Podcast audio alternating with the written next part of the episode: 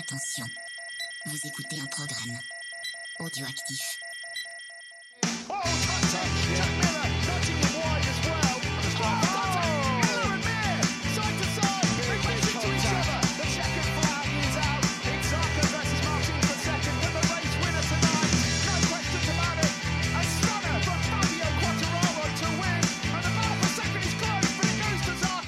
Salut à toutes et à tous, on se retrouve pour un nouvel épisode de euh, qui en pôle pour euh, parler euh, de ce Grand Prix des Amériques. Avec moi, Pierre, comment ça va?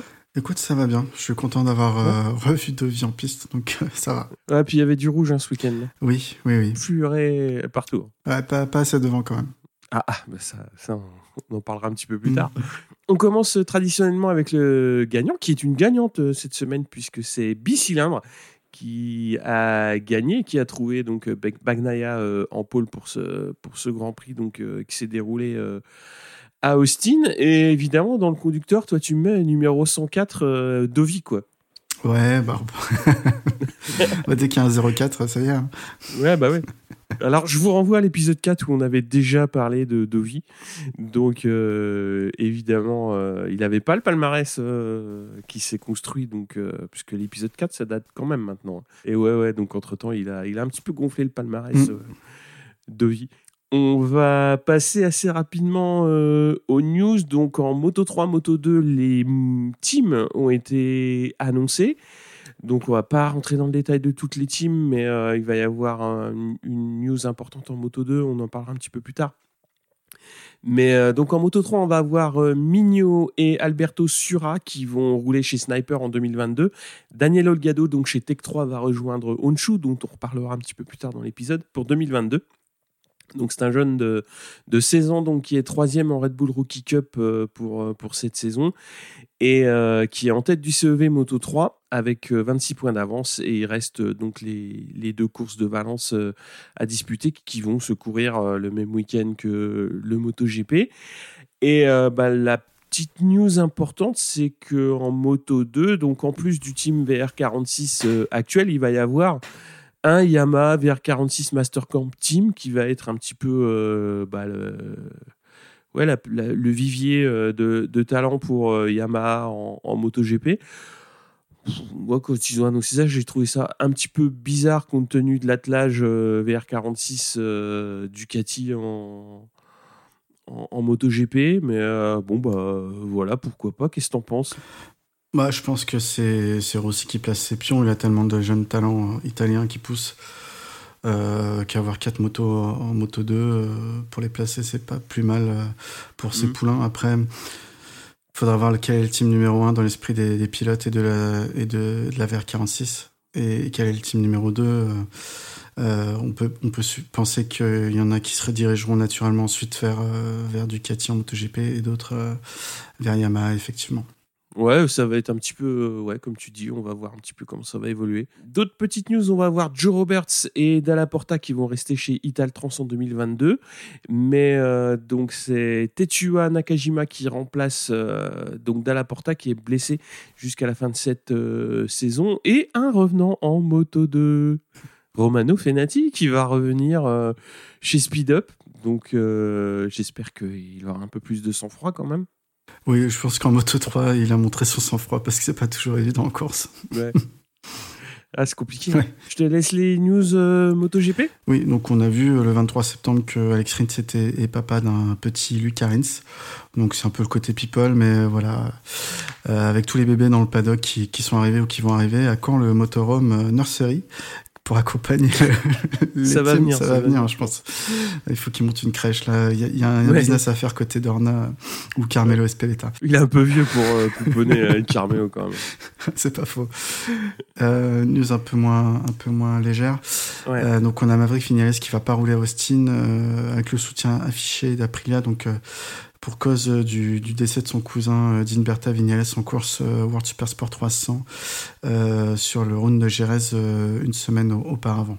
Donc après le, pil- après avoir testé le pilote de la VR46 euh, Stefano Manzi pour le round de Jerez, c'est Yari Montella récemment limogé euh, du team Speed Up Moto 2, qui prendra la seconde machine du GMT 94 aux côtés de Cluzel pour euh, le round de Portimao. Côté Superbike, donc suite à la blessure de Chase Davis au round catalan, c'est Loris Bass qui vient de conclure sa saison euh, American Superbike avec trois podiums sur le dernier round et une P4 au général, qui va jouer le remplaçant donc pour, de Chase Davis pour le team Go 11 sur les deux rounds suivants du Superbike, donc c'est Rerez et Donc voilà, je le replace là, mais euh, donc on, malheureusement le descend course de Dinberta Vignales.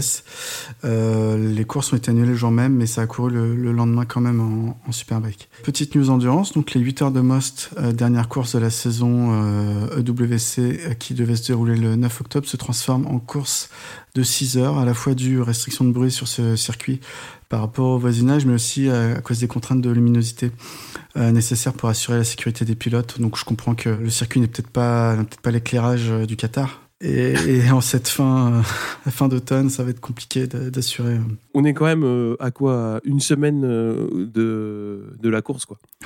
enfin, ça a été annoncé un petit peu plus tôt. Hein, Oui. euh, Là, euh, parce que la course, ça va être, euh, comme tu l'as dit, le 9 octobre. Mais euh, l'annonce du raccourcissement, euh, ouais, c'était il y a quoi Il y a 2-3 semaines? Ouais, c'est ça. Bon, après, euh, il s'est passé ce qui s'est passé avec, euh, avec euh, le, le- le round de, de, de Suzuka, mais euh, ça fait un petit peu. Ça fait ça bricolage. fait un petit peu. Ouais, bricolage. Ouais, ouais. Bon, après, il y en a qui profitent du bricolage pour monter des, des teams de ouf, avec notamment Moto 1, euh, qui, donc, qui va avoir euh, Depugné, Baz et Perolari. Donc, euh, Que des anciens pilotes des Ouais. Grands Prix. ouais, voilà. Ça va. Enfin, bah, Perolari, il a fait du SSP 600, Oui. mais. euh, Bah, il a fait la moto I. On peut dire que c'est. Ouais, il a fait la moto, oui, mais c'est pas. Enfin, pour moi, c'est pas comparable à une à une 1000 euh, 1000 endurance, mais euh, mais il a fait du mondial en, en 600, donc c'est quand même pas rien. Mm. Et mais surtout euh, Baz et bon il, il a l'âge, euh, il a l'âge de ses artères, mais euh, euh, base, voilà. Enfin, on, y reviendra en fin d'épisode. Ça reste un pilote très, très, très, très, très, très, très, très très rapide. Donc, ouais, ça fait quand même un sacré, une belle petite dream team française quand même. Ça va, faut pas qu'il tombe, quoi, c'est mm. tout, parce que c'est pas, pas tout à fait pareil l'endurance et, la, course de vitesse pure. Bah, s'ils te font du 6 heures de sprint, les 3, ça va aller vite. les 6 heures, ils vont les faire en 5 heures. C'est possible. Euh, donc, news suivante, euh, le circuit indonésien de Mandalika est quasiment prêt et accueillera bien le, paddock euh, Superbike du 19 au 21 novembre cette saison. Et du coup, le MotoGP en 2022. En 2022, donc, avec la Finlande qui devrait enfin arriver, on va avoir deux courses supplémentaires. Euh, petite news encore people, Andrea Iannone participera à la saison 2022 de Danse avec les stars en Italie aux côtés de la danseuse euh, Lucrezia Lando, gagnante de l'édition 2021. Donc euh, bah, il s'occupe comme il peut, le, le pauvre. hein. Ouais, je t'ai pas libre. Je suis pas pu l'accompagner. Je suis désolé. Ouais. Euh, Lucas Mayas blessé, remplacé par Tito Rabat sur la Kawasaki Puccetti à Portimao et Andrea Lucatelli sera toujours en pilote Yamaha en Superbike en 2022. On va passer aux courses qui se sont déroulées au quota sur euh, une piste magnifique, encore un beau billard. Euh, enfin, c'est assez bizarre. Enfin, on va, on va en parler euh, un petit peu parce que bon, ça grognait un peu avant d'y aller parce que bon, d'un point de vue sanitaire, c'était pas top, c'était pas génial.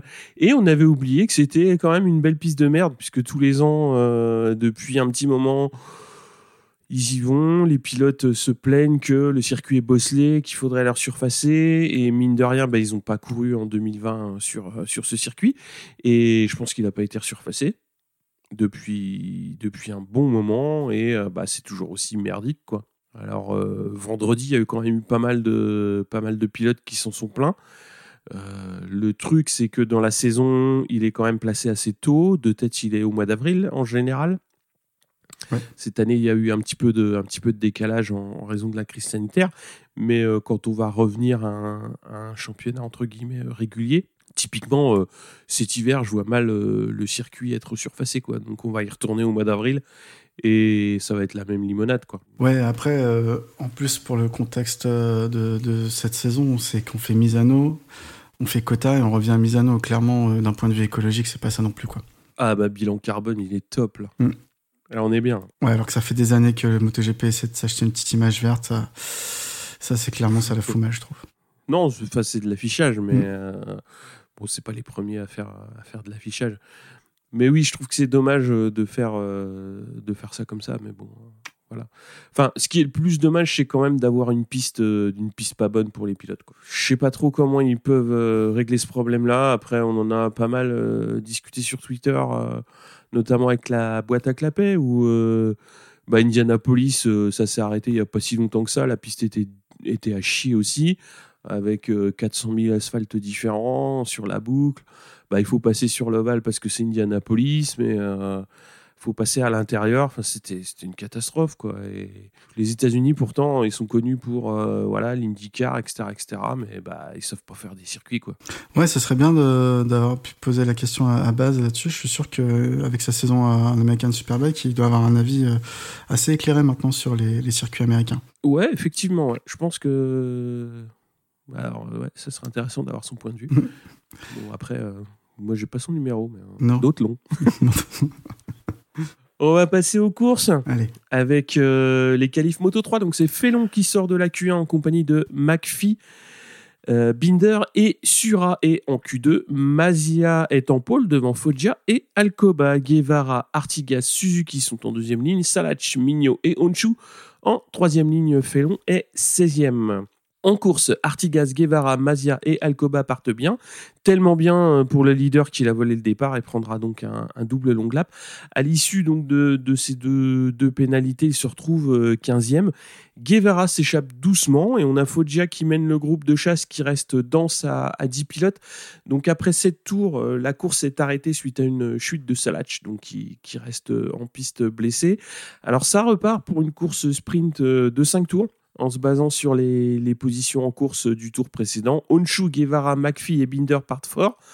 Guevara euh, menait, il a un souci technique, donc c'est euh, dommage parce qu'il avait euh, bien couru jusque-là, laissant McPhee, donc Mazia, Binder en, en découdre. Et là, on va avoir une chute effrayante qui va impliquer trois pilotes au départ, donc euh, Migno, Acosta et Alcoba, et on va vite se rendre compte que Honshu euh, est, dans le coup aussi. Alors euh, la chute est très impressionnante, mais on va assez vite voir les trois pilotes se relever sans pépin physique. Euh, alors on a eu très peur parce que Acosta euh, est parti assez vite dans les rails, donc sans les toucher de manière assez, de manière rapide.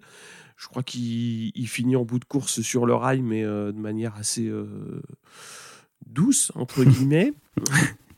Et euh, bah, Mignot et Alcoba vont percuter euh, la moto en piste. Donc c'est une bonne grosse connerie euh, de la part euh, d'Honshu bah, qui s'est rabattu un petit peu trop tôt en dépassant. C'est-à-dire que bah, c'est le syndrome Moto 3, hein, c'est-à-dire qu'on est dans une ligne droite, euh, il était derrière, il prend la spi, et forcément bah, en prenant la spi, euh, il dépasse, sauf que bah, quand, quand on se rabat, il faut avoir dépassé complètement la moto de devant. quoi. Parce que bah, quand il se rabat, les deux, les deux roues se touchent et la moto de derrière euh, chute. Alors le, le commentaire, euh, je sais pas sur quelle chaîne tu l'as regardé, mais le commentaire sur euh, MotoGP.com en direct, c'était glaçant. Oui. Parce que euh, bah, déjà quand on voit la chute, euh, elle est effrayante, et quand on entend les mecs euh, parler, euh, enfin c'est c'est effrayant.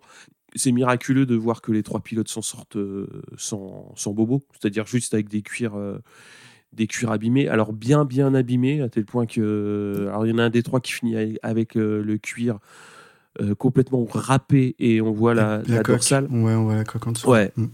On voit la coque euh, vertébrale. Donc, ouais, ça fait très, très peur. Alors, les équipes euh, vont être euh, convoquées à la direction de course et ce sont les résultats de la première course qui serviront comme classement final. Ce qui va donner Guevara vainqueur devant Foggia, McPhee, Mazia 4, Honshu 5, Alcoba 6, Binder 7, Acosta 8 et Suzuki 9. Donc, euh, qu'est-ce que tu as pensé de cette course? Bah déjà pour moi, il n'y a pas vraiment eu de course en fait, parce que les deux ont Mhm. été marqués par des faits marquants.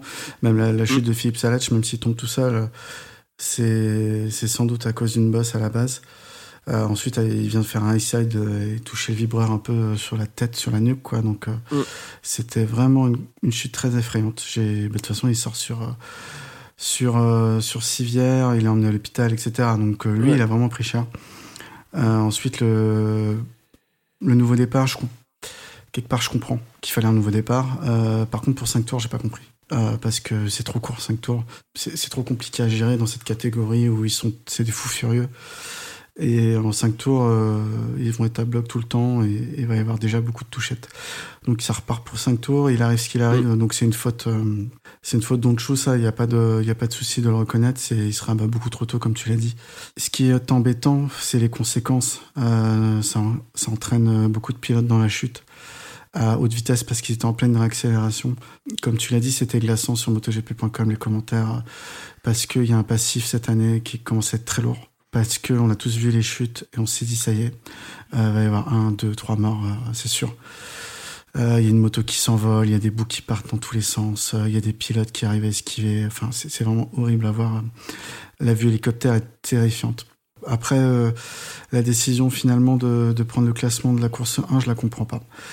Pour moi, euh, même si je comprends qu'il y a des enjeux financiers forts, encore une fois que c'est le business, le mieux c'était de renoncer à faire un classement sur cette course pour la Moto 3. Par respect aussi pour les ceux qui sont tombés, par respect pour euh, tout simplement pour les risques qui ont été pris et qui n'étaient pas nécessaires, parce que je trouve que c'est aussi une faute de la direction de course de ne pas avoir su prendre une décision différente et de repartir pour cinq tours et de pas avoir euh, notamment mis des sanctions plus fortes avant sur ce type de, de Mhm. manœuvre en fait quelque part euh, bon le pilote était fautif il a été sanctionné mais euh, la direction de course était fautive de les, trop laisser aller sur ces dernières années Après, bon, je sais pas si on l'a dit, mais Honshu va être euh, pénalisé, donc il va pas courir sur les, les deux prochaines courses. Sur le direct, je me suis pas rendu compte qu'il y avait eu une touchette. Après, quand on a vu les ralentis, on a tout de suite compris qu'il y avait eu une touchette et que Honshu euh, avait déconné. Et c'était évident que, compte tenu euh, de l'erreur qui avait été faite en piste, il allait être euh, sanctionné. euh, après, lourdement, pas lourdement, ça c'est à, l'appréciation de chacun, mais je pense qu'avec deux courses, la sanction, elle est autant pour lui que pour les 30 autres pilotes. C'est-à-dire que. Et, c'est là où la direction de course, comme tu l'as dit, elle est fautive. C'est-à-dire que elle est beaucoup trop laxiste quand tu dis euh, aux gars bah, faites gaffe, vous allez perdre trois places sur la grille, ils en ont rien à foutre. Euh, ça, sort, euh, voilà, ça, rentre par une oreille, ça sort par l'autre. Deux courses de pénalité pour euh, ce qui s'est passé moi j'ai envie de voir ça en, en justement en s'écartant un petit peu de l'environnement, c'est-à-dire que oui il y a un passif, il s'est passé énormément de choses euh, dramatiques cette saison. Qu'il fasse ça maintenant ou qu'il fasse ça euh, en 2019 ou, une autre, ce qui se fait, enfin ce fait, ça se fait pas. C'est-à-dire quand tu dépasses, tu dépasses. Quand tu, quand tu prends l'aspi, euh, bah, pour dépasser, euh, tu te rabats pas comme, un- abruti comme ça. quoi. Et ce qu'il a fait, c'était clairement dangereux. Et ça ce qui s'est passé, ça l'a prouvé. Et ils ont encore une fois eu énormément de cul de s'en sortir. Mm. Donc, qu'ils prennent deux courses de suspension, pour certains, ça paraît sévère, mais pour moi, c'est juste. Il a de la chance de pouvoir courir à Valence, quoi. Et euh, après, c'est sûr, quand tu, quand tu le vois euh, après la course et que, et que effectivement, quand il revoit les images, il est blême et euh, il est, il est pas fier de ce qu'il a fait. Ça, c'est une chose, hein, mais il faut y réfléchir avant. C'est pas une fois que les copains euh, ils sont euh, éclatés contre la barrière qu'il faut, qu'il faut y réfléchir. C'est trop tard. Et comme tu dis, il y a eu du laxisme. Après la décision, euh, la décision de de prendre la, course 1, pour moi, c'est c'est- accessoire. C'est le plus important, c'est que les c'est que tout le monde euh, tout le monde soit sur ses pieds le, dimanche soir. Et ce qui- ce qu'à dire aussi en fin de week-end, Bah, de Vizusa a un peu sorti la même chose, mais après, euh, bon, euh, ils ont, ils ont un, on peut les traiter de boomers, mais ils ont un avis tranché aussi par rapport à leur génération et, et, et, et ce qu'ils ont fait, ce qu'ils faisaient à l'époque, euh, même si, si euh, Rossi était peut-être pas le dernier à mettre des coups de carénage, je sais plus qui a dit ça, ça m'a fait bien, bien rire, mais euh, c'est Monsieur Belou, je crois. Ouais. Euh, il faisait peut-être pas ça à l'époque. Je veux dire, en MotoGP, euh, effectivement, il y a des dépassements, mais c'est vrai que plutôt, au, au contraire, en fin de freinage, ils, ils ont tendance à chacun trouver une ligne différente. Euh, Ouais, c'est ça. euh, sur le freinage, quitte à ce qu'il y en a un, ils se disent, bah, j'ai pas l'intérieur, tant pis, quoi. Mm. Ou j'ai pas la meilleure ligne pour la spi, c'est pas grave. On verra en MotoGP que des fois, t'as pas l'intérieur et tu le prends quand même. oui. Ouais, C'était personnel, on va dire. C'est ça, voilà. Oh, clairement, moi j'aime bien Onchu et c'est dommage que ça tombe sur lui. Hein. C'est pas, Ouais. c'est vraiment pas personnel. Ça aurait pu être n'importe qui d'autre, Euh, mais il fallait que cette sanction elle tombe. Ça pouvait être euh, une sanction un peu plus sévère, ça ne m'aurait pas choqué non plus. Voilà, Onchu il joue rien pour le reste de la saison. Il, il a son contrat signé chez Tech 3. Il est pas en liste pour le titre. C'est pas, c'est pas dramatique pour lui. Je pense que la sanction elle doit servir euh, pour tous les autres, comme tu as dit seulement. Ça ne marchera que si ça sert de jurisprudence aux yeux de la direction de course. C'est-à-dire que à acte similaire par la suite, sanction similaire, sans, même s'il n'y a pas d'accident. Sinon, euh, on va retomber dans les mêmes travers.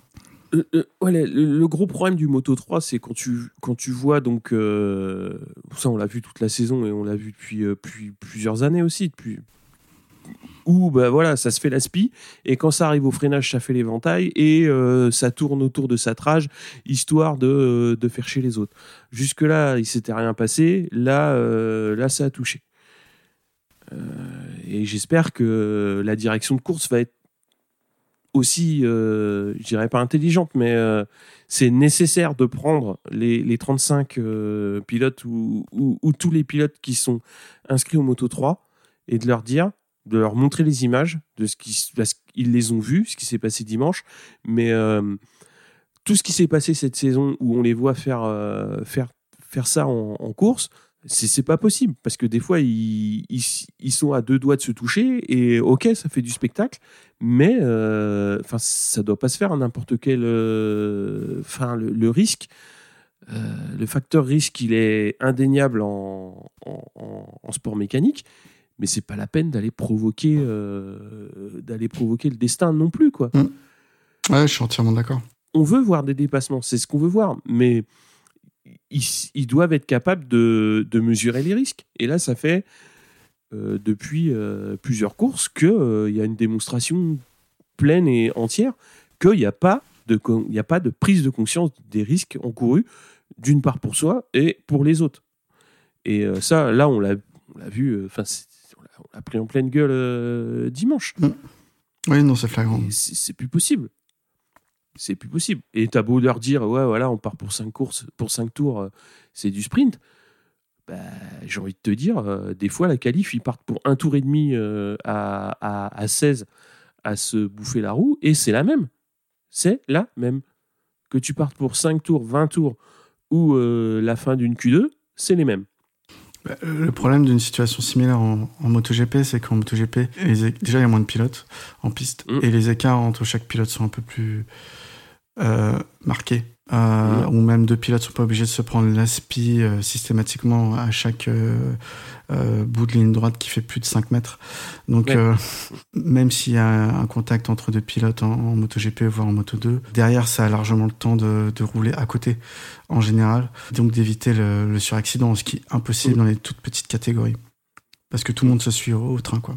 On va rappeler quand même le classement euh, au championnat, donc à, à trois courses euh, de la fin. Donc Acosta est en tête avec 218 points devant Foggia 188 et Garcia 168. Oui, juste un petit mot sur Garcia. Ouais, Euh, Il a chuté en FP1 et en Mm. FP2, il a couru alors qu'il était blessé. Euh, après la FP2, il a été déclaré une fuite pour un hématome au rein, ce qui est quand même assez sérieux. Donc on a tous cru que bah, c'était le week-end d'Acosta pour qu'il pour qu'il prenne la tête du, du championnat. Au final, il s'est passé ce qui s'est passé en course. Quelque part dans son malheur, euh, si Garcia est remis pour Misano, euh, euh, il aura encore une toute petite chance. Mais mais voilà, encore une fois. j'ai pas trop compris comment on peut déclarer une fuite un, un pilote alors qu'il a déjà couru une séance. C'est quand même bizarre. Ah, moi je vois le problème dans, dans l'autre sens. C'est comment est-ce que tu peux déclarer euh, un pilote fit en FP2 alors que il s'est explosé le rein euh, en FP1 quoi. Moi je vois, si tu veux, je vois, je vois plus ça dans ce sens-là. Euh, c'est soit ils l'ont pas vu, soit ils l'ont pas examiné. Bon, euh, les pilotes, après, on sait qu'ils sont durs au mal. hein, donc, euh, avant d'aller à la clinique mobile pour dire ah, ah, j'ai un petit peu mal et, de, passer une échographie, je pense que les gars, t'as as meilleur temps de leur faire bouffer de l'huile de foie de morue, quoi. Mais ouais, je pense que quand t'arrives et que tu dis oh, ouais, là, mec, ça serait peut-être quand même mieux. Après, ça fait partie de l'inconscience inhérente au pilote. hein. Et ça, ça, au bout d'un moment, le service médical, il va falloir aussi euh, qu'il y ait un petit peu de discipline là-dessus. Quoi. Ouais, le service médical ou aussi responsabiliser les teams parce que moi j'en ai un peu marre Ah oui. de toujours mettre ça sur le service médical.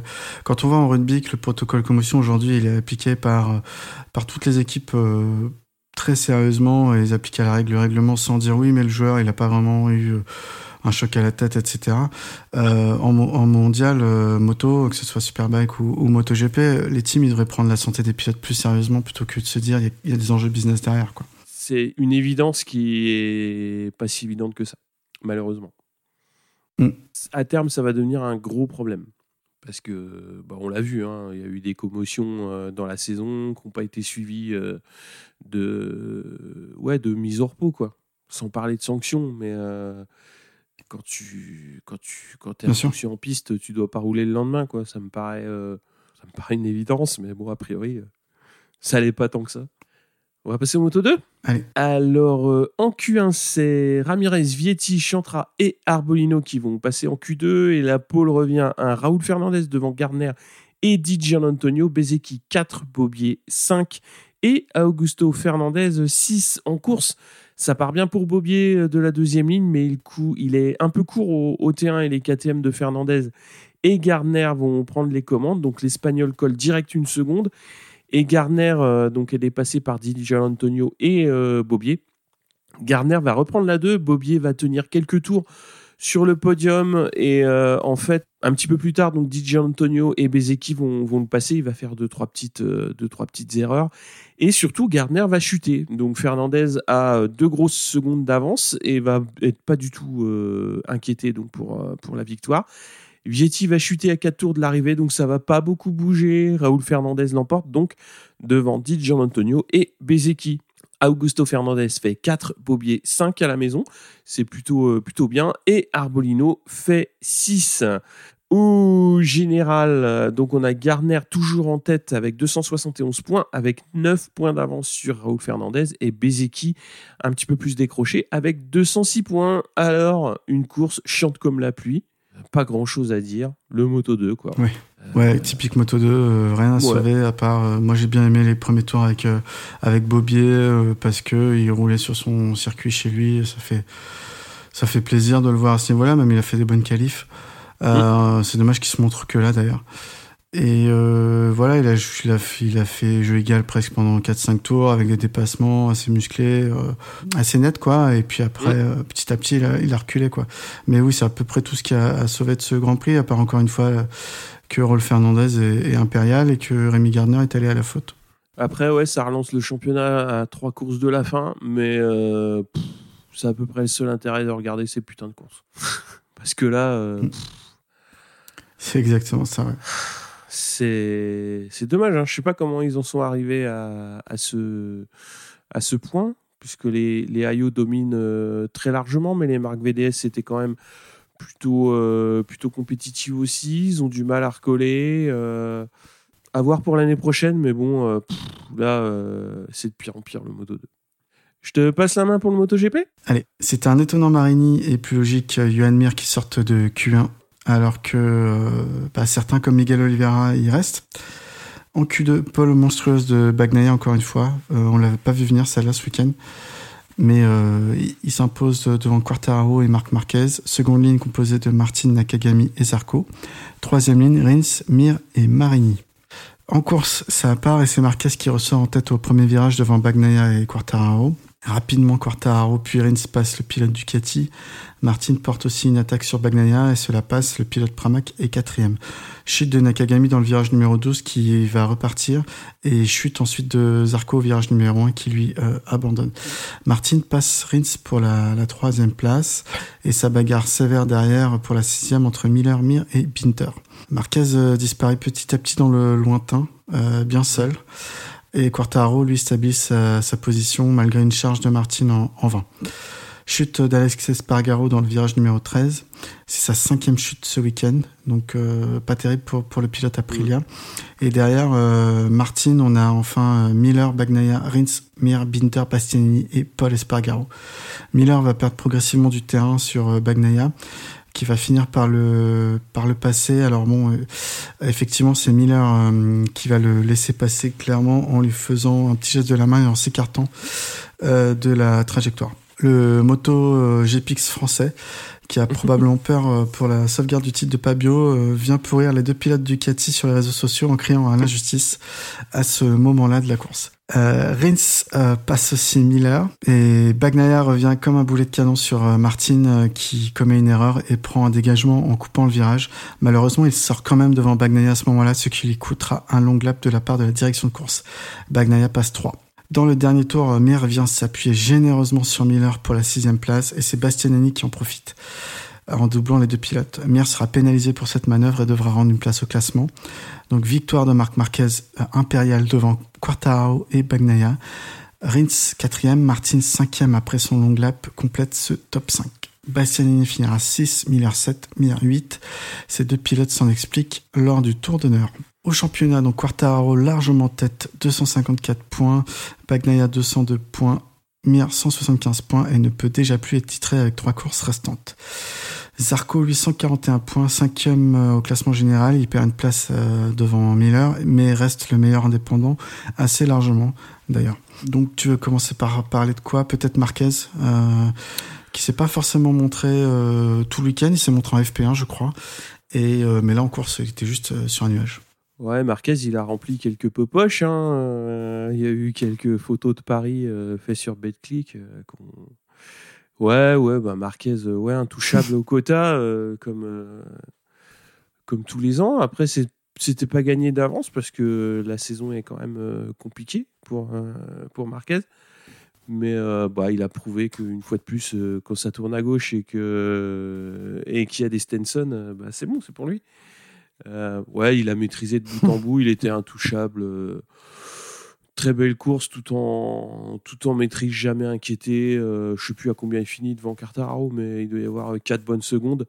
Plus de 4 secondes, ouais. Ouais, plus de 4 secondes, Mm. donc euh, euh, rien à redire. C'était c'était la course parfaite, Euh, pas le week-end parfait, mais la course parfaite. Donc euh, il a pris les commandes très tôt, il s'est mis à l'abri, après c'était tranquille. Donc euh, ouais, ouais, Marquez, euh, bah, ça fait ça fait plaisir. hein. Ça fait ouais, ce qui fait le plus plaisir, c'est de voir euh, justement qu'il est plus régulièrement devant depuis, on va dire depuis ouais, depuis début septembre. C'est-à-dire que l'été avait pas été franchement euh, Ouais, clairement. ouais. folichon. Et euh, là, c'est quand même nettement mieux. Après, euh, c'est des circuits sur lesquels il était euh, attendu. Le quota, on savait qu'il serait compétitif. Et il le montre. Et bah, de toute façon, c'est- toujours, toujours bien. Parce qu'il va avoir aussi l'intersaison pour développer la Honda. Et puis pour se remettre encore plus d'aplomb. Donc, on espère que l'année prochaine, il sera, il sera plus régulièrement devant. Puis, puis c'est bien. Mais. Bien sûr. Moi, je trouve que c'est une, euh, c'est toujours très bien de le voir, euh, de le voir maîtriser, même si au final ça fait une course un petit peu, un petit peu chiante, hein, parce qu'il n'y a pas eu beaucoup de dépassements euh, non plus. Mais euh, on peut pas, euh, Mm. on peut pas non plus brailler tout le temps. Moi, voir une course comme ça, avec Marquez devant, Quartararo. euh, qui, maîtrise complètement aussi son sujet, dans le sens où il se place assez vite deuxième et euh, il est un petit peu inquiété par Martin, mais il sait aussi se mettre à l'abri. Et il avait un rythme de toute façon pour, euh, pour, euh, ouais, pour faire un podium. Donc, donc c'est, c'est très bien. Quoi. C'est vraiment les deux, les deux pilotes qui en course m'ont paru le plus, ouais, les plus solides, les plus réguliers, les plus rapides. Donc il n'y a rien à redire pour ces deux-là. Quoi. Ouais, on est d'accord. Ouais. C'est vrai que c'était un peu pénible cette course au final. Euh, heureusement que ça, il y avait un tout petit peu d'action derrière, mais euh, et que Bagnaia s'est réveillé en dernière partie de course. Mais ouais, c'est sûr que l'envolée de Marquez et puis ensuite euh, c'est pareil, Quartararo euh, a fait une envolée quelque part et, une fois que c'est placé deuxième euh, a marqué le coup. C'était un peu une deuxième course moto 2 comme j'ai dit euh, sur Twitter ce, ce dimanche soir, mais mais c'est pas grave si c'est une fois de temps en temps. ça permet aussi de retomber en tension. On peut pas vivre euh, à 190 battements par minute euh, tous les dimanches de course, quoi. Tu, tu voulais parler un petit peu des, des Ducati, peut-être, non? Justement. Bon, Bagnaia Miller. Euh, il me semble que début septembre, Miller avait dit euh, de lui-même que s'il pouvait, il, il aiderait Bagnaia dans la course au titre. Il me semble que Ducati a toujours, cette saison, dit qu'elle n'avait donné aucune consigne à ses pilotes. Euh, il me semble aussi que Ducati n'a jamais caché quand ils avaient donné des consignes de course ces années précédentes. Donc quand ils disent aujourd'hui qu'il n'y a pas de consignes de course, je les crois. Je pense que Ducati est assez réaliste pour savoir que, que Fabio, euh, c'est quasiment joué d'avance le titre, sauf s'il chute. Euh, mais, euh, mais voilà. Donc je pense que, que, que Miller est assez grand pour avoir pris sa décision tout seul et il l'avait déjà fait, je crois, en partie à je sais plus où, si c'est Aragon, mais pouvoir aider un peu Bagnaia. Là, il a laissé passer pour faire gagner peut-être, euh, allez quoi, une seconde ou, ou deux euh, à Bagnaia dans sa tentative de le doubler. C'est tout quoi. Je veux dire, c'est pas la fin du monde. C'est un choix qui me paraît être celui de Miller. C'est ce qu'en tout cas Miller a expliqué dans son communiqué de presse post-course. C'est un choix intelligent de la part de Miller, je trouve, dans le sens où lui, il joue rien, euh, bon à part le top 5 en championnat, euh, mais là, euh, il, grâce au, point que Bagnaia a pris, peut-être euh, que ça l'a aidé à aller chercher Martin, et du coup, ça fait que aujourd'hui l'équipe euh, Ducati Lenovo euh, prend la tête du championnat du monde équipe et conserve la tête du championnat du monde constructeur. Donc, euh, donc c'est des points importants pour ces, pour ça, mais pour Miller et pour Bagnaia en soi, le championnat est, est quasiment déjà plié. Ça changera rien pour Fabio, à mon avis, qui est impénétrable cette pression. Euh, donc, euh, donc voilà. Et pour euh, pour Martin, j'y crois pas du tout. Pour moi, c'est un fait de course. Il se trompe, euh, il sort large et il n'y a pas à avoir une volonté de sa part de de laisser passer Bagnaia. D'ailleurs, je sais même pas comment on pourrait lui envoyer un message. Laisse le passer parce que c'est pas le même team. Bagnaia, euh, Martin, je suis pas sûr. Après, pour Miller, euh, moi, ça me gêne pas à partir du moment où ça reste dans la même équipe. C'est-à-dire que euh, tant que ça se passe comme ça, et puis après, enfin, c'est c'est la différence entre justement des consignes d'équipe avec le fameux mapping 8 et Miller justement euh, bah, il, prouve qu'il y a justement pas besoin de consignes d'équipe et qu'il est assez euh, il l'a très bien dit en, en, conférence de presse après la course où il a dit bon bah voilà de toute façon euh, que Bagnaia de toute façon il, il lui remontait dessus enfin il avait haussé le ton en termes de, de rythme de course et il l'a remonté progressivement. Et comme il a remonté Martin progressivement donc de toute façon, il serait passé à un moment donné. Donc bah, il a décidé de lui-même de, de, jeter un coup d'œil derrière. T'es où? T'es à gauche, t'es à droite? Bah vas-y, passe. Et euh, pour moi, c'est juste... Il euh, n'y a, même pas de débat à avoir. À partir du moment où ils sont dans la même équipe et que ça gêne... Enfin, c'est comme ça, quoi. Pas, enfin, on va euh, on va pas leur dire, putain, mais battez-vous comme des chiens, quoi. Non, euh, c'est, c'est eux qui pilotent, c'est eux qui sont responsables de, leur, euh, de ce qu'ils font. Là, Miller, il prend sa décision de laisser passer le coéquipier, bah, il laisse passer le coéquipier, c'est tout. Moi, tout ce que je veux pas voir en termes de, de course, c'est voir typiquement un Bagnaia euh, devant, et puis voir trois Ducati qui encadrent Quartararo, et puis faire volontairement un faux rythme de course, à le, lui casser les couilles euh, dans les chicanes, à le laisser passer devant, et puis dans les lignes droites, lui repasser devant, lui couper la... Ça, je veux pas, je voudrais pas voir ça. C'est pas ce qui s'est passé dimanche. Euh, dimanche, j'ai juste vu un coéquipier qui a laissé passer son, son leader, le, enfin, pas son leader, mais le seul pilote qui est euh, en mesure de, de, de, jouer encore le titre. Bon, oui. Ça me gêne pas. Non, je suis entièrement d'accord avec toi. Euh, ce que je peux noter, en fait, c'est que, comme tu l'as dit, le mapping beat, euh, Lorenzo Dovi, euh, on a vu que le pilote restait maître de la décision de toute façon. Mm. Voilà, je pense que Miller peut être maître de, de prendre une décision par lui-même sans que son équipe lui ait donné une consigne particulière. Miller, euh, bon, à part Lorenzo qui a trouvé je ne sais comment lui cracher dessus, je pense que c'est vraiment un bon gars. Euh, avec Paco, ils s'entendent bien, ils se connaissent depuis Pramac.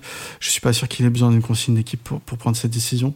Et peut-être qu'il y en a une, hein, de toute façon, même s'il y en a une, je te rejoins à 100%.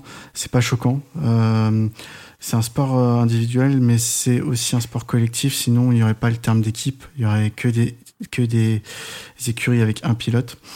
Et euh, pour tous ceux qui font la comparaison avec la F1, c'est ridicule. En F1, il y a un pilote numéro 1 et un pilote numéro 2 dans les équipes, euh, ce qui n'est largement pas le cas en MotoGP, même dans des équipes comme Honda.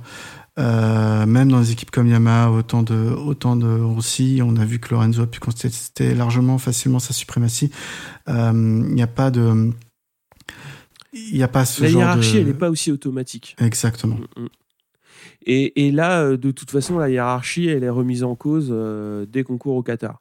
C'est-à-dire que si l'année prochaine, bah, ça peut très bien être Miller qui est en, en meilleure situation pour, euh, pour jouer le titre. Peut-être que Bagnaia courra différemment ou pas. Ça, euh, l'avenir le dira. Mais euh, moi, je, je reste euh, bec et ongle sur ce que j'ai dit. C'est-à-dire, tant que ça reste dans la même équipe, ça me gêne pas. Mm. C'est leur problème d'équipe, ils se démerdent. Si il y en a un qui est euh, prêt à, entre guillemets courber les chines et à dire bah vas-y, euh, c'est pas moi qui vais te faire chier pour passer, eh ben ça me gêne pas. Après, euh, ce, que je veux pas voir, c'est effectivement euh, ce qu'on a peut-être vu euh, un petit peu précédemment euh, il y a quelques années, où euh, ça court différemment. Mais euh, de toute façon, euh, Bagnaia serait passé. Ça aurait pris euh, peut-être 3 ou 4 virages de plus parce que euh, pour des raisons X ou Y. Mais euh, Bagnaia roulait plus vite que, que Miller. Et puis après, bah, il a repris assez vite, euh, assez vite aussi Martin. Martin, je pense qu'il a peut-être gambergé euh, un petit peu trop quand il a vu que derrière lui c'était Bagnaia. Il y a peut-être ça aussi. possible. Peut-être qu'il a gambergé, c'est peut-être ça qui le fait louper un freinage. Après, euh, là où je trouve que c'est dommage pour lui, c'est qu'il faisait un- une très belle course. Il était bien, euh, il était bien, ouais, bien en rythme. Et puis, bah, il fait sa petite euh, perte de concentration qui le fait sortir. Et puis, bah, il sort tellement qu'il coupe une chicane. Et puis, bah, il coupe une chicane, mais sans réfléchir que s'il coupe, eh bah, faut laisser du temps. Il laisse pas de temps, il prend un long lap. Donc, au lieu de laisser euh, une position, il en laisse deux, quoi. Ah, Après, dommage. tu vois, pour, pour Martin, je suis pas sûr parce que le titre de Rookie of the Year, il est pas joué aujourd'hui. Tu vois Même si c'est un titre Oh, honorifique. Qui c'est qui va aller le chercher euh Bah, bah, Bastianini, il a que 11 points d'écart avec lui. hein. Oui, oui, de toute façon, tout est important. hein. Je suis, je suis d'accord avec toi. Mais bon, on saura. Mais justement, il aurait, il aurait dû couper après sa chicane. euh, de toute façon, laisser passer Bagnaia et puis perdre du temps. Et puis, il n'aurait pas eu de long lap. Oui, il aurait peut-être terminé P4 au lieu de P5. Ouais. Il aurait peut-être fait P4. euh, Ouais, Rins ne serait pas passé, puisque Rins passe parce qu'il fait un long lap. C'est Mais ça. bon, euh, après, euh, ça, c'est, ça reste des suppositions.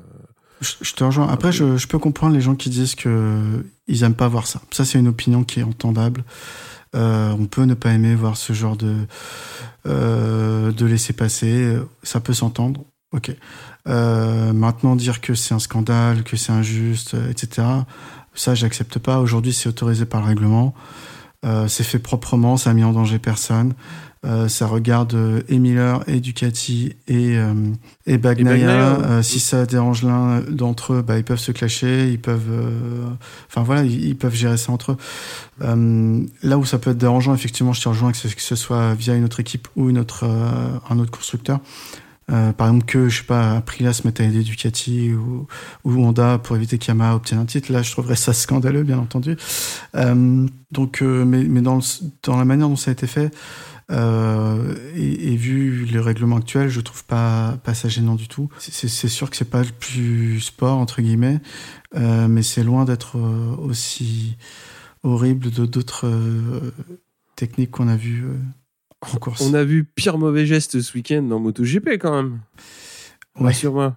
ouais, ouais, on a vu pire.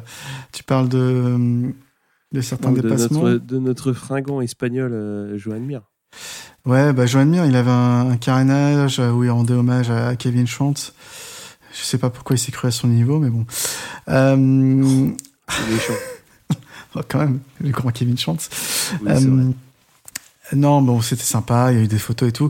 Mais, euh, mais voilà, en course, il, il pète un câble. Je pense qu'il comprend que euh, c'est cuit pour lui le championnat, c'est définitivement cuit. Dans le, le dernier tour, euh, il vient taper euh, Miller, euh, encore une fois, euh, à l'intérieur du virage, alors qu'il n'a pas les moyens de passer. Miller évite la chute, c'est Bastianini qui profite pour doubler les deux pilotes. Clairement, c'était pas, hum, c'était pas correct de sa part. Ça fait la deuxième fois que ça arrive.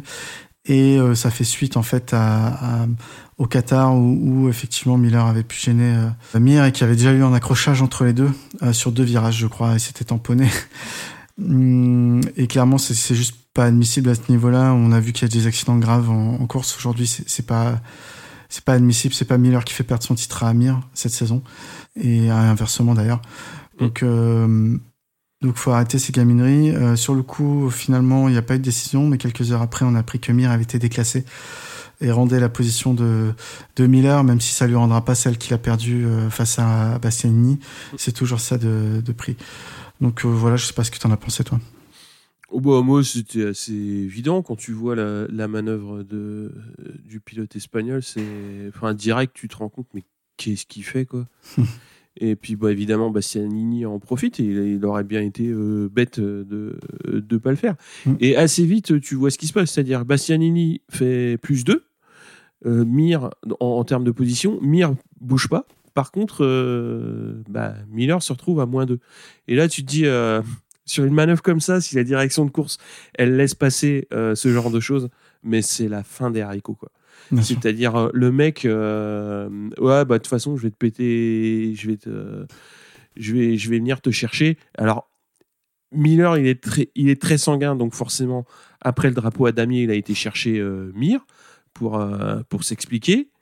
Ce qui est évidemment, ah, bah, au niveau des caméras, c'est rigolo, sauf que, hum, sauf que ça va pas toujours se finir euh, tout le monde sur les, sur les roues, quoi. Et là, ça va, ils s'en sont sortis. euh, ils ont tous les deux passé le drapeau à damier. Sur une manœuvre comme ça, tu peux très bien sortir Miller. Et puis, toi, tu continues et, et puis basta, quoi. Et j'ose même pas imaginer si Miller euh, se retrouve dans le bac à pas pouvoir redémarrer ou ceci, cela. À l'autre, il lui démonte sa moto, quoi. Non, t'as raison de dire qu'il est sanguin, mais heureusement qu'il redescend vite. Euh, c'était, Oui, oui. ça a été limite, mais je pense qu'il a pas dépassé les bornes. D'ailleurs, sinon il aurait été sanctionné, je pense.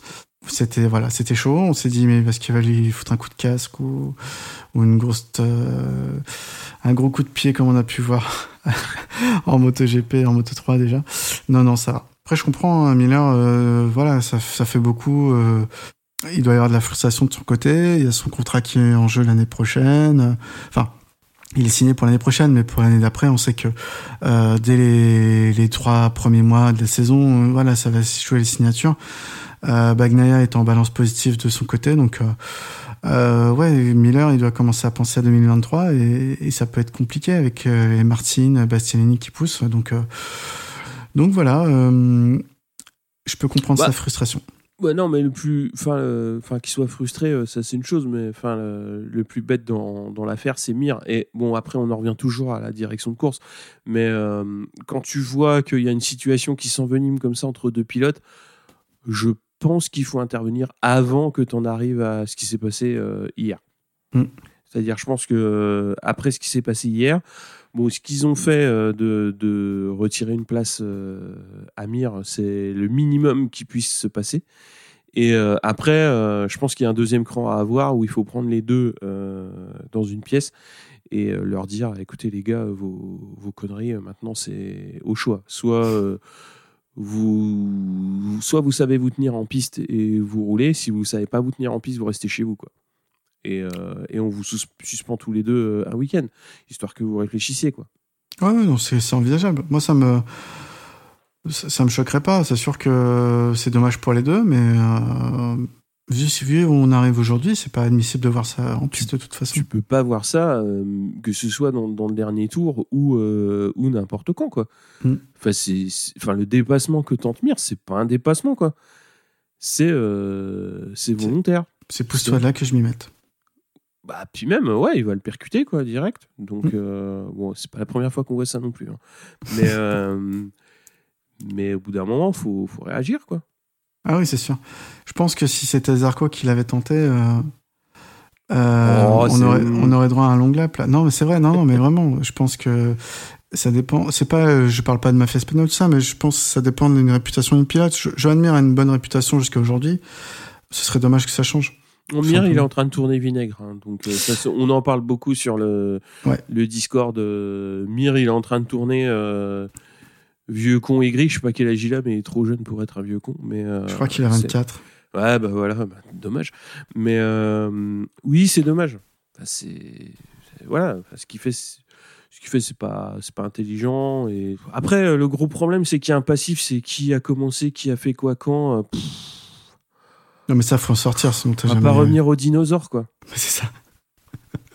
Rossi et Miller, euh, enfin Rossi et Marquez, ils, réussissent encore. Bon, il y en a un qui est 15e et l'autre qui gagne, donc euh, ils se côtoient plus trop sur la piste. Mais euh, quoi, non, mais c'est vrai. c'est vrai. Enfin, euh, Si, ça- si c'est toi qui le dis, ça passe. C'est juste ça. Mais non, mais c'est pas si c'est moi qui le dis. Enfin, euh, l'année dernière, il, il courait encore euh, avec le avec ce qui s'est passé il y a pas si longtemps. Ils arrivaient encore, ils arrivaient Oui, encore à, à courir des FP euh, ensemble. Donc je pense que Miller et Mir, euh, enfin, il va falloir qu'ils fassent l'effort quoi. S'ils Bah, sont surtout pas que les capables deux- de le faire, euh, Les deux n'étant pas trop mauvais, ils sont a priori encore dans le paddock quelques années. Donc bien oui, sûr. oui, bien il sûr. faut Ils qu'ils arrivent à, digérer ça. Oui. Passer au-dessus, hein, c'est bon. Mm. Sinon, ils jouent ça à PES ou à, je sais pas, à MotoGP 21. Et puis voilà. Non, mais t'imagines si Devi réagissait comme ça pour toutes les fois où on est venu le percuter. À Pedrosa, mais. Ou Pedrosa d'ailleurs. Ah là là, non, mais au moins, ça fait. Enfin. Non, je- je- envie de dire au moins ça fait quelque chose à dire sur, la, sur une course un peu plate comme hier, mais même pas quoi. Enfin, c'est. Non, parce que c'est pas-. C'est pas de la course en fait. Mm. Donc, euh, Après, euh, tu voulais parler un petit peu de devis, évidemment. Ouais, bah, j'étais content de voir que sur cette deuxième course, euh, il prend ses premiers points, quoi. Il finit 13e, euh, au final deuxième Yamaha. Bon, on sait que, que Rossi, euh, euh, donc il finit devant Rossi, qui prend quand même un point Rossi, et, et devant Morbidelli qui est toujours en phase de reprise. Mais, euh, mais voilà, ça fait plaisir de le voir là. Il avait une bonne vitesse. Euh, il est pas ridicule, je crois qu'il termine à 25 secondes. Donc, donc à voir sur les, sur les trois prochains Grands Prix comment il progresse encore. Ouais, va falloir. euh, ouais, à la fin d'année, on va voir s'il Mm. réussit à, à se recaler euh, assez proche du top 10, on va dire. Ça serait, Ouais, c'est ça. serait pas mal. Deuxième Yamaha, 13e, c'est loin quand même. hein. Oui. Très, très, très, très, très, très loin. Bah, surtout qu'on- quand on voit ce qu'avait fait Yamaha l'année dernière euh, avec tous ces pilotes, hein, que ce soit euh, Vignales, Rossi, Morbidelli ou Quartaro, c'était Mhm. c'était d'un autre niveau. Après, il y a eu une saison un peu bizarre pour Yamaha, mais il y avait quand même euh, beaucoup plus aux avant-postes quoi, cette année que Fabio. Euh, un, petit mot pour finir sur Bastianini. Donc, Ah il bah part, oui. 16 il part Ouais. 16e, il termine P6, donc c'est son troisième top 6 en trois courses. Euh, bah, je sais pas, qu'est-ce que tu penses de lui, quoi? Qu'est- Qu'est-ce qu'il nous fait, notre petit Enea? Bah, c'est bien. Moi, je trouve que il est. euh, Alors, il faudra peut-être regarder à la fin d'année su- en comparaison avec euh, ce qu'avait fait Zarco l'an dernier sur, un- sur, sur la Ducati euh, plus que satellite, on va dire. Mm. Mais euh, je- moi, je l'attendais pas spécialement. Et euh, c'est- plaisant de le voir déjà d'une part progresser. Et enfin, sixième sur une course comme ça, c'est pas rien quoi. C'est euh, une super belle performance et en plus, il- tous les week-ends, il est là. C'est un coureur du dimanche, c'est-à-dire que bah, après, il a peut-être pas le matos pour faire des bonnes qualifs, hein. donc Oui. ça on le verra, euh, on le verra assez vite l'année prochaine euh, avec euh, avec une équipe un petit peu, avec une avec du matériel un peu plus compétitif. Mais c'est bien. Je trouve que c'est. Il a 13 secondes de la tête. savoir que quand même, ben Bagnaia est à 8 secondes de Marquez. Donc en gros, ouais, il est à, il a 5 secondes de, de Bagnaia. C'est c'est pas énorme hein, compte tenu de, de l'écart de, de package et puis aussi de, bah, De là où il part, quoi. ouais, de là où il part, quoi. Exactement. Mm. Donc c'est c'est super intéressant de voir, euh, de voir ce qu'il arrive à faire. Il joue sa carte. Euh, personne n'attendait et, euh, et c'est vraiment bien de le voir, de le voir faire ça, quoi. Ouais, je, je suis d'accord, y il y a un déficit de, de, de charisme. Déjà, l'année dernière, quand il prend le titre en Moto 2 devant, face à Martin et, et Marini, quand même, qui c'est pas des peintres, euh, il y avait déjà un déficit de, de, de présence médiatique. J'ai dit charisme, c'est peut-être pas le mot, mais plutôt de présence mais médiatique. présence, ouais, ouais. Et, et, et cette année, c'est encore le cas. Bon, après, il est aussi dans l'équipe la plus petite du paddock, chez Avintia, qui a pas forcément énormément de budget côté sponsor et, et tout ça. Et, et puis, c'est plutôt son coéquipier qui est mis en lumière par la, par la VR46.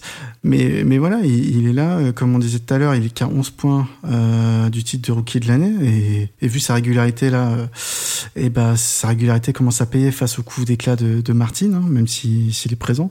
Donc, euh, donc euh, ouais, c'est super intéressant de le voir là. Moi, je suis content qu'il qu'il montre son talent. Euh, les deux, hein, que ce soit Martin et Bastianini, font des très bonnes saisons de rookie. Hein. Ça Mm. fait, Mm. c'est pas souvent qu'on voit des saisons de rookie comme ça. Ouais. Marini est plus pour moi dans ce qu'on attend d'un rookie sur sa première année. Donc euh, à suivre, ça reste tous les deux des pilotes Ducati. Donc on va dire que cette année. De toute façon, de toute façon, cette année, les trois pilotes, euh, trois rookies, c'était des Ducati, mais euh, c'était plutôt des bonnes pioches, on va dire, pour euh, pour la marque. Euh, à voir s'il continue l'année prochaine sur un matériel plus récent, ce que ça peut donner. Comme tu disais. De toute façon, c'est ça qui est intéressant, c'est qu'il joue sa carte. Donc, euh, il y va sans complexe. euh, pour, pour arriver à faire ce qu'il fait, c'est que ça doit être un sacré bosseur. Et bah, quand ça bosse, ça paye, c'est normal. Au championnat du monde, il est 13e. Et je veux pas dire, mais euh, bon, il, vient de passer devant Paul Espargaro, quoi. Ce qui est, ce qui- euh, il est largement devant Alex Marquez. hein. Donc, euh, c'est quand, même, quand même pas rien, quoi. Il est que 10 points derrière Alex Rins. C'est. c'est. Ouais. pour- un rookie, dans les conditions qu'il a pour, pour rouler tous les week-ends, il y a des rookies qui n'ont pas su saisir euh, leur chance comme lui, il a réussi à la prendre. Donc d'accord. c'est c'est tout à fait. euh, c'est c'est- c'est tout à fait bien. C'est top. Si, on regarde purement le nombre de points et sa forme actuelle, euh, il peut jouer le, le top 10 au championnat. hein. On va dire que. Ça va être compliqué quand même. Il y a 20 points à prendre. hein. Si pour revenir sur Oliveira. hein, donc, euh, Ouais, mais Oliveira, t'as vu la passe dans laquelle il est actuellement Ouais, mais ça, Il met c'est- pas un pied devant l'autre. Regarde, il marquait 7 points sur ses 4 derniers Grands Prix. Ouais, mais ça, c'est. ça, c'est- ça, c'est- Oui, effectivement. De toute façon, Oliveira. euh, C'est. Enfin, c'est c'est tout KTM qui est en- dans la difficulté. hein. Binder s'en sort moins pire, mais tout KTM est dans une, dans une, dans une mauvaise spirale, on va dire. C'est vrai qu'on n'a pas marqué dans le conducteur, mais KTM, euh, au sortir de l'été, nous avait trouvé un truc qui marchait bien sur Que la moto, et dalle, puis dalle, ça a disparu aussitôt. Quoi. Que KTM, euh, ça restera. Pour le moment, c'est une équipe euh, de coups, c'est-à-dire ils réussissent à, profiter entre guillemets de, l'expérience et de l'expertise de Pedrosa sur certains grands prix. C'est-à-dire quand euh, quand ils prennent le temps d'aller rouler avec lui, bah, il sait faire des, réglages aux petits oignons pour les copains qui vont arriver deux ou trois semaines après, et c'est tout. Donc euh, voilà, Binder, il est quand même sixième au championnat, hein, ce qui est pas rien. C'est, euh, ça prouve quand même une certaine régularité. À mon avis, c'est pas suffisant. Enfin, pour, euh, Non, je pense que vu la saison qu'ils ont fait l'année dernière avec trois victoires partagées entre le team officiel et le team Mm. satellite, je pense qu'ils s'attendaient à mieux cette saison, surtout qu'ils ont perdu des concessions. Ouais. voilà. Ouais, clairement, euh, Oliveira, c'est en dessous. Bah, ça, Oui, on, verra, on verra après, quoi. Ouais. On verra à la fin de saison. mais, Après le euh, débrief. Mais non, mais là, là il, voilà, Oliveira, euh, franchement, comme tu l'as dit, hein, au mois de juin, quand ils nous sorti le, le châssis du chapeau, on s'est dit, waouh, putain, jusqu'à la fin de saison, ça va être chaud. Et euh, trois courses après, il n'y avait plus personne, quoi. Donc, ils ont fait une saison 2021 comme la 2020, c'est-à-dire euh, des coups d'éclat, mais pas de régularité. Donc, Mm. euh, va falloir, va falloir travailler là-dessus. Pour revenir à la course du quota, euh, c'est très compliqué pour, euh, pour les autres pilotes Honda aussi. Paul Espargaro 10, Alex Marquez 12. euh, pff, oh, c'est chiant, quoi. Nakagami a fait des bonnes qualifs. euh, Il était bien parti en course, mais voilà, il, il est tombé euh, trop forcé. Je sais pas ce qu'il a fait, mais euh, ça, ça, ça aboutira jamais. Enfin, euh, enfin Paul Espargaro peut-être l'année prochaine si euh, cette intersaison, il peut. euh, Enfin, s'ils veulent aussi travailler dans son sens, pas uniquement dans le sens de, de Marquez. Mais euh, ouais, c'est compliqué. hein. je pense que Marquez, de toute façon, il, il re- il va revoir un peu son, son style de pilotage et peut-être euh, ça va amener aussi à une moto plus, plus facile pour les autres pilotes. Ouais, ça va être compliqué d'amener de la polyvalence à leur machin.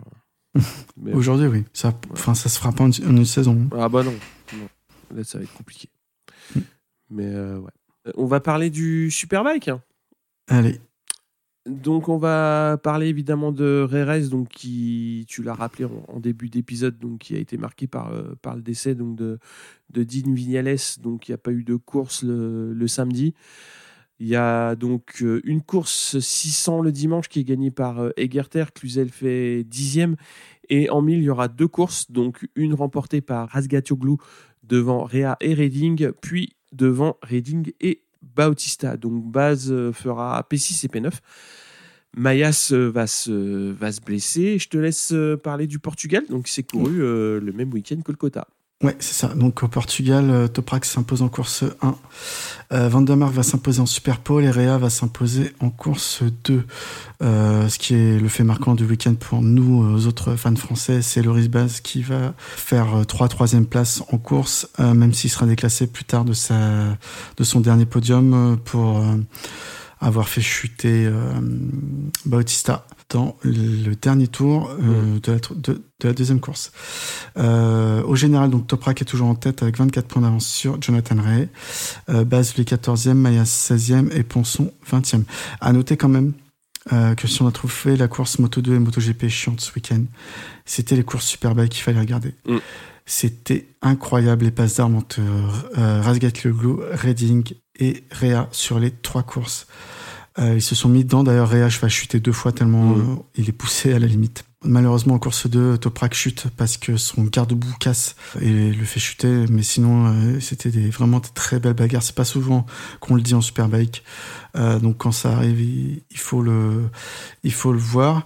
Euh, puis Loris Baz exceptionnel, euh, très sérieux, très appliqué. Quand il a un matériel au niveau, euh, on voit qu'il arrive à faire des performances. Il profite des erreurs des autres, que ce soit les chutes de Rea, que ce soit les chutes de Bautista, de Aslam et de voilà. À chaque fois il va prendre des places. Et il finit euh, sur le podium trois fois alors qu'il est venu, comme il dit, euh, il est venu en vacances. Euh, franchement, j'étais super content pour lui et on a hâte de le revoir si possible en World Superbike l'année prochaine parce que Chase Davis va reprendre sa place pour les deux dernières rounds de, de la saison. On passe aussi sur donc euh, toujours à Portimao euh, en course 1 Cluzel euh, gagne après avoir fait la pole et le meilleur tour en course donc c'est un grand challenge pour lui et fera deuxième en course 2 pour quelques pouillèmes euh, de millième. Euh, ça fait du bien au GMT qui reprend un peu de couleur euh, enfin en cette fin de saison. Agarter, lui, est toujours en tête du championnat devant Odendal avec 54 points d'avance. Cluzel est cinquième au championnat. Euh, en 300, donc on a Samuel Dissora qui va s'imposer le samedi, première victoire euh, pour lui en- dans cette catégorie qui a fait plusieurs podiums, et euh, l'Espagnol Huertas le dimanche. Au général, donc c'est Huertas qui, men- qui mène pardon, devant Bous Amos avec 66 points d'avance. Euh, Dissora quatrième, De Cancelis douzième. Je voulais rajouter un petit mot sur euh, sur base parce que tu l'as bon très bien dit c'est pas jamais facile de redébarquer euh, dans une euh, dans une catégorie qu'on a quitté un petit peu j'irai pas sur un malentendu mais euh, c'est toujours chiant enfin quand on l'a vu euh, oui il y a du budget il y a pas de budget c'est compliqué c'est c'est pas simple etc etc et euh, pff, se retrouver en hama euh, alors c'est euh, c'est effectivement intéressant parce que ça, ça permet de, de voir du pays, j'ai tendance à dire.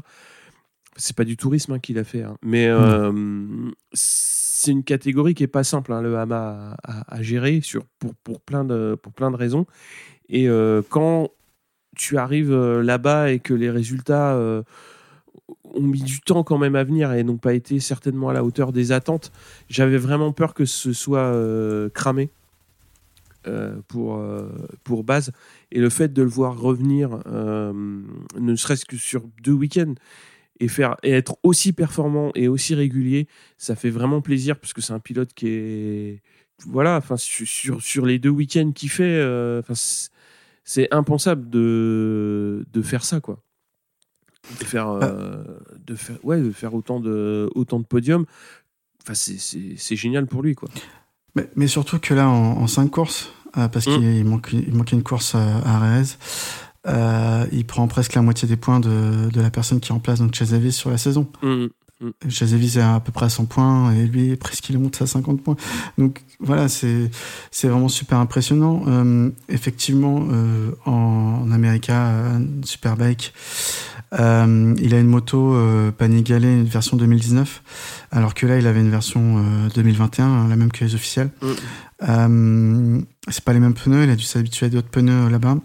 Il connaissait pas les circuits à part, euh, à part peu, enfin à part. Laguna euh, Seca, co- il connaissait. Ouais. Ouais, Laguna Seca. Euh, Et- et le Kota après, aussi. On peut aussi voir que c'est des catégories vraiment différentes dans le sens où euh, en 2017 et 2018, on a vu Jacques Gagné euh, rouler Mhm. pour Honda en World Superbike. Euh, donc sur 29 courses, euh, je suis allé voir et Jacques Gagné a jamais fait mieux que 9e deux fois. Alors que Jacques Gagné cette année en, American. Superbike a tout défoncé et je crois qu'il a eu toutes les victoires sauf une peut-être. Euh, donc on voit bien que c'est des catégories qui n'ont rien à voir. On peut être très bon dans l'une et très mauvais dans l'autre, Mm. et, et inversement. Et, et, et voilà, en tout cas, on voit que ça rassure sur le niveau de base. On sait qu'avec Tenket, il, il avait quand même une moto intéressante, mais pas au niveau des officiels. Il, il avait quand même des top 5. Mm, mm. Et là, on voit qu'avec une moto euh, quasiment à niveau, en repartant euh, près de 9 mois après sa dernière course, il est capable d'aligner un, un super résultat. euh, comme ça, euh, il a eu la chance en partant aux États-Unis de, de tomber dans l'équipe Ducati qui se lançait avec le support euh, usine. Je pense que c'est comme ça qu'il a fait le remplacement de Chase Davis. Oui. Euh, Ouais, je pense aussi. Ouais. et du coup, même s'il avait déjà roulé pour Ducati en GP, mais dans un team satellite B, on va Mhm. dire, là, je pense qu'il a peut-être marqué des points auprès des auprès des, des têtes pensantes euh, Ducati euh, qui doivent déjà commencer à, chercher des pilotes pour euh, pour 2022 pour Go Eleven parce qu'on Chase Davis prend sa retraite, mais aussi pour Barney, Racing parce que le euh, Samuel Cavalieri là qui est, pilote Barney Racing euh, satellite Ducati, il est clairement pas au niveau cette année. Donc donc ça doit cogiter dans leurs petits esprits là et euh, à voir ce que ce que Baz souhaite faire. Je pense qu'il souhaite revenir, mais mais sur un projet intéressant. Donc euh, donc voilà. Enfin, en tout cas, il montre clairement euh, que. Ouais, qu'il est au niveau, quoi. Il est Bah, Qu'avec un peu plus de support, il pourrait jouer les avant-postes. Bah, pff, franchement, moi, entre deux barils de Bautista et un baril de base, euh, voilà quoi. Enfin, moi, je fais- mon choix, il est fait quoi. Ah ouais, clairement. ouais. Faire revenir Bautista, euh, Ouais. Je pense surtout, en plus, ils, doivent pas coûter la même chose. hein. Mais euh, puis ils vont pas rapporter le même nombre de points, à mon avis. hein. Enfin bon, euh, ça, c'est un autre problème. On verra. bah, éto- étonnamment, Bautista, depuis qu'il pareil, depuis qu'il a annoncé partant chez Honda, il commence à faire des résultats intéressants. C'est Euh, très contradictoire, et très bizarre comme pilote. Bautista, c'est une énigme. Est-ce qu'il a du talent au final hein, Mais euh, il, l'a- il, il, euh, le montre bizarrement. c'est le négatif d'un Petrucci. Petrucci, il a toujours su travailler et, euh, et jouer sa carte. Mm. Bautista, ça a été totalement l'inverse. Enfin, il a aussi du talent pour faire la carrière qui- qu'il a fait quand même, mais à chaque fois, il a gâché, il a gâché ses cartouches. Ouais. Et alors que Petrucci, il a toujours tiré le meilleur de là où il était. Bon, sauf là chez KTM où c'est très compliqué. Mais euh, qui aurait pu imaginer un jour Petrucci, pilote officiel Ducati, gagner des courses? Franchement, putain, un bet click, euh, il y avait de quoi faire de la thune. hein. Mais euh, C'est sûr. et, et, et Bautista, euh, putain, le mec, enfin, pff, il avait un championnat gagné. euh, et ben, ben non. Mec, euh, voilà, c'est c'est tirer des balles dans le pied à Kalachnikov. Enfin, c'est Mm. comme ça. hein. On verra l'année ça. prochaine. Et, et- et d'ailleurs, très intéressant cette fin de championnat là, qui se joue entre Redding et Ouais. Justement, on voit que là où a pêché Bautista euh, et euh, Davis les années précédentes, euh, voire Redding l'année dernière, c'est clairement dans le, la gestion du championnat et le mental. Et on voit que Razgatlioglu, euh, ils sont, il n'en a rien à foutre. Il vient bousculer, mais euh, Réa à la fois euh, dans ses convictions, mais à la fois aussi en piste. Hein. C'est, pas le dernier pour mettre euh, des petits coups de carénage, Razgatlioglu. Euh, vraiment très très solide et, et je dis pas que ça me fait plaisir de voir chuter Réa, je dis juste que ça fait du bien de voir de la compétition vraiment à ce niveau-là du championnat quoi. Ouais, il y a, y, a, y a un renouveau qui est en train de, en train d'arriver en Superbike. Et euh, on peut le dire aussi en MotoGP, puisqu'il y a, il y a une génération qui pousse. Euh, après, on verra euh, l'année prochaine ce que ça va donner. Mais c'est bien. Enfin, je trouve que c'est- bien de voir. euh, alors, dans deux styles totalement différents, effectivement, mais Quartararo en MotoGP et, et Razgatlioglu en, en Superbike, euh, bousculer les- la hiérarchie, quoi. Et, Ouais. et, et c'est super intéressant de les, voir, euh, les voir faire, même si les styles sont radicalement différents.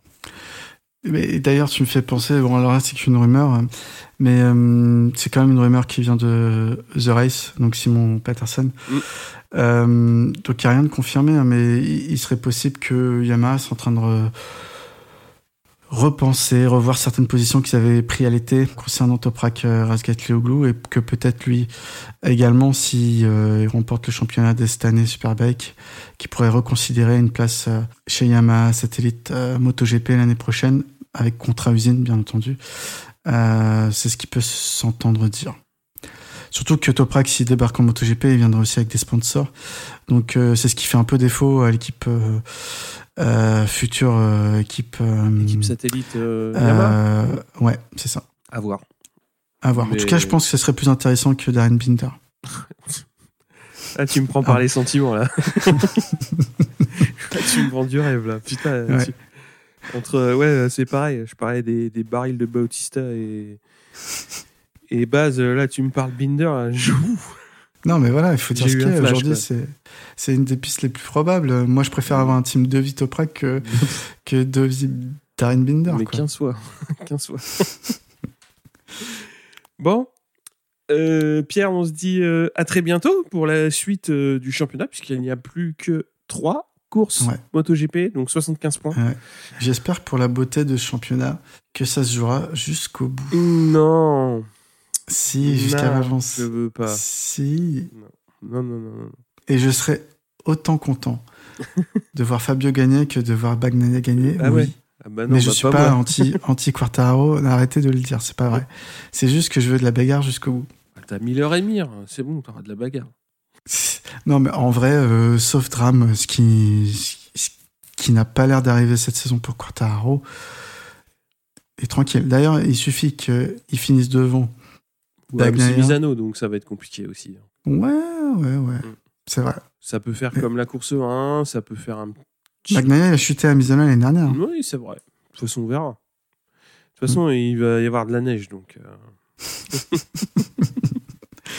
c'est dans trois semaines, on sera en plein mois de fin octobre euh, à Misano, quoi. Oh là là, ils ont jamais vu. euh. Ça va être la misère. Ouais, on, on verra ce qui se passe du coup. Ouais, c'est intéressant. Moi, ce que je voudrais bien, c'est qu'il y ait un concessionnaire euh, Yamaha euh, en Ile-de-France qui fasse une rediffusion sur grand écran euh, de ce Grand Prix. Euh, parce que ça serait cool d'aller d'aller en concession voir voir une course MotoGP voilà ce que je voudrais être entouré de couleur bleue là. même toi tu te sentirais mal tu, tu, tu, tu syncoperais un peu mais je, je serais obligé de venir avec mon, mon drapeau 4 par 3 de Ducati. ouais ouais ouais bah oui ouais, qu'on brûlerait avec plaisir Euh, on ferait des danses vaudou autour et tout non, mais en vrai, on peut se renseigner. Hein. euh, je suis pas contre. Enfin, pour que ça joue à Valence, il faudrait qu'en deux courses, ils reprennent plus de 27 points. Quoi. À part une chute de à part Fabio, une chute, bah, c'est ce qu'a dit Bagnaia. hein. À la régulière, c'est pas joué. Enfin, c'est injouable. Ouais, une petite soupape euh, un peu qu'il a de Ah, 2018 tu- 2020. C'est bon. Elles sont bonnes, les soupapes, t'inquiète. Elles, sont, elles ont l'air d'être très bonnes cette année. Cette année, ouais. Cette année, elles sont bonnes. Elles ont été bien usinées. Bon, c'est Ouais, Pierre. À Ciao, la prochaine. Ciao. Salut.